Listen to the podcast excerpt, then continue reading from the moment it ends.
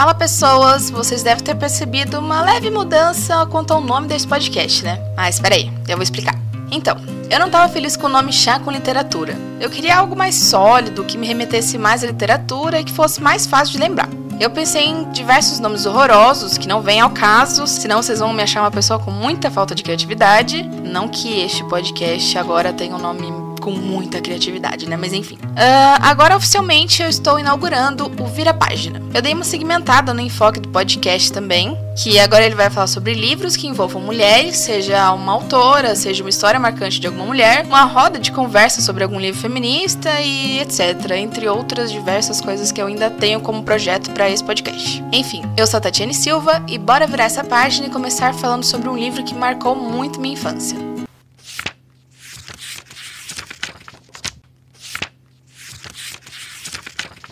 Uma pirralha que gostava de livros. Eu fui incentivada pelo meu tio, pela minha mãe, desde pequena a ler. E acabei virando uma tracinha mesmo, como eles mesmos falavam. Eu lia muito na biblioteca da escola, então certo dia eu vejo um livro chamado A Bolsa Amarela, da Lídia Bojunga.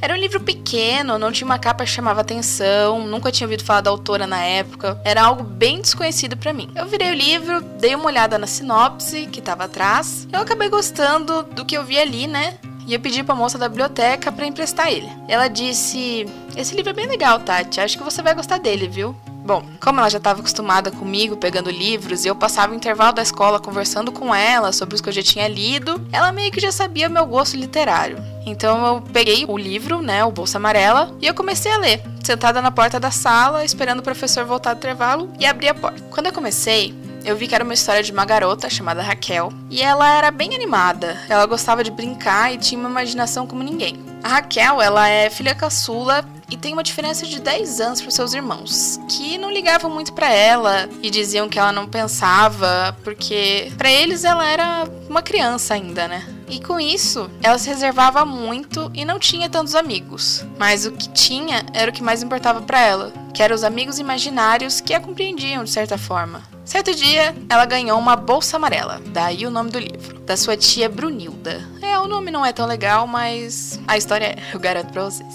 A bolsa, ela era tão grande que passou a ser esconderijo para suas vontades. Foi então que a bolsa super mágica se tornou um fruto de diversas invenções de Raquel. Nesse dia, ela colocou suas três maiores vontades: a vontade de crescer, a vontade de ser menino e a vontade de ser uma escritora. Nesse momento, eu fiquei muito feliz, porque de certa forma eu também queria isso. Só não queria muito ser menino, porque eu adorava ser menina, mas eu odiava ter algumas amigas que eram muito fúteis e, enfim, não gostavam do que eu gostava, que era ler e, e ficar quieta no meu canto. Todas elas queriam falar e, enfim, Bom, como se fosse sua melhor amiga, Raquel levava a mochila para todo canto. A menina sempre se questionava como era o mundo à sua volta, aquela típica época do porquê, sabe? Mas a Raquel não aceitava uma resposta simples como um porque sim ou porque não. Ela sempre queria saber mais. E de certa forma, isso foi a maneira que a autora achou inserir um pouco do feminismo, mas bem pouco mesmo,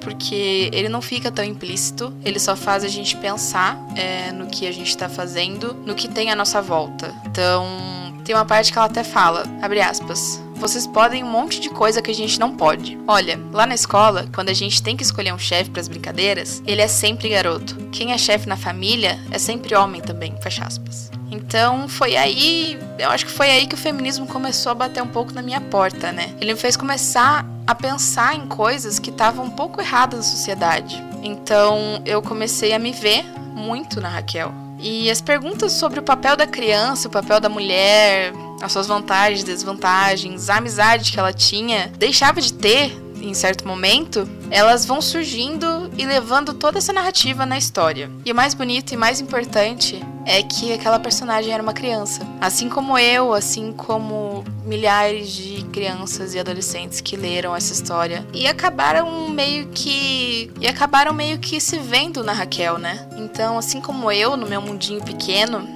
que eu tinha tantas dúvidas que foram sendo sanadas com outros livros, com esse livro, e tudo desde que eu comecei a ler, né? Uh, a história, por mais que seja teoricamente boba, ela me ensinou tanta coisa naquela época que foi por isso que ele acabou se tornando meu livro favorito. Ele me ensinou que, por mais que sejamos diferentes, não precisamos agradar ninguém mais do que nós mesmos. Que a gente tem que correr atrás do que a gente quer, por mais difícil que seja. E o mais importante, ela nos faz sentir como se fôssemos melhores amigos. É como se ela tivesse ali contando a história dela pra gente e a gente fosse o melhor amigo dela, como se a gente fosse a bolsa, teoricamente. O livro tem uma escrita tão simples que, como você pode ver, eu li quando era criança também. Eu acredito que a minha diferença de idade da Raquel tenha sido de talvez uns dois, três anos. Eu li quando eu tinha uns 12, se eu não me engano. E ele traz uma leveza tão gostosa e a leitura flui tanto que eu acabei lendo o livro só na biblioteca da escola foi acho que umas quatro vezes. E é, é muito rápido a leitura do livro. Ele tem uma fluidez muito boa, de verdade. Você consegue pegar ele e ler em um dia, mas você vai se arrepender porque você vai hora que acabar, você vai ficar, meu Deus, Porque eu li tão rápido. Por isso que eu peguei ele quatro vezes. E só em 2017 que eu ganhei o livro, e até então eu li só uma vez, mas eu preciso ler de novo para lembrar mais do meu propósito de vida, né? Que ele tava meio implícito ali na quando eu fui lendo o livro, porque eu queria ser escritora, não dei continuidade a isso, mas eu fiz o jornalismo basicamente por conta dessa e de algumas outras histórias. Me deixou eu saber que mais pessoas gostaram desse livro me deixou muito feliz. É, quando eu fui procurar algumas resenhas na internet, algumas críticas, né, para eu fazer esse episódio, eu me surpreendi muito, porque eu descobri que muita gente conhece e que, se eu não me engano, é o livro mais famoso da Lídia. E eu fiquei surpresa, tanto de nota boa que deram pro livro em resenhas, em sites, etc. Bom, vamos lá. A autora também ela é ótima. Ela escreveu vários outros livros infanto-juvenis que foram de sucesso e que eu também li alguns, mas foram bem poucos, porque, né,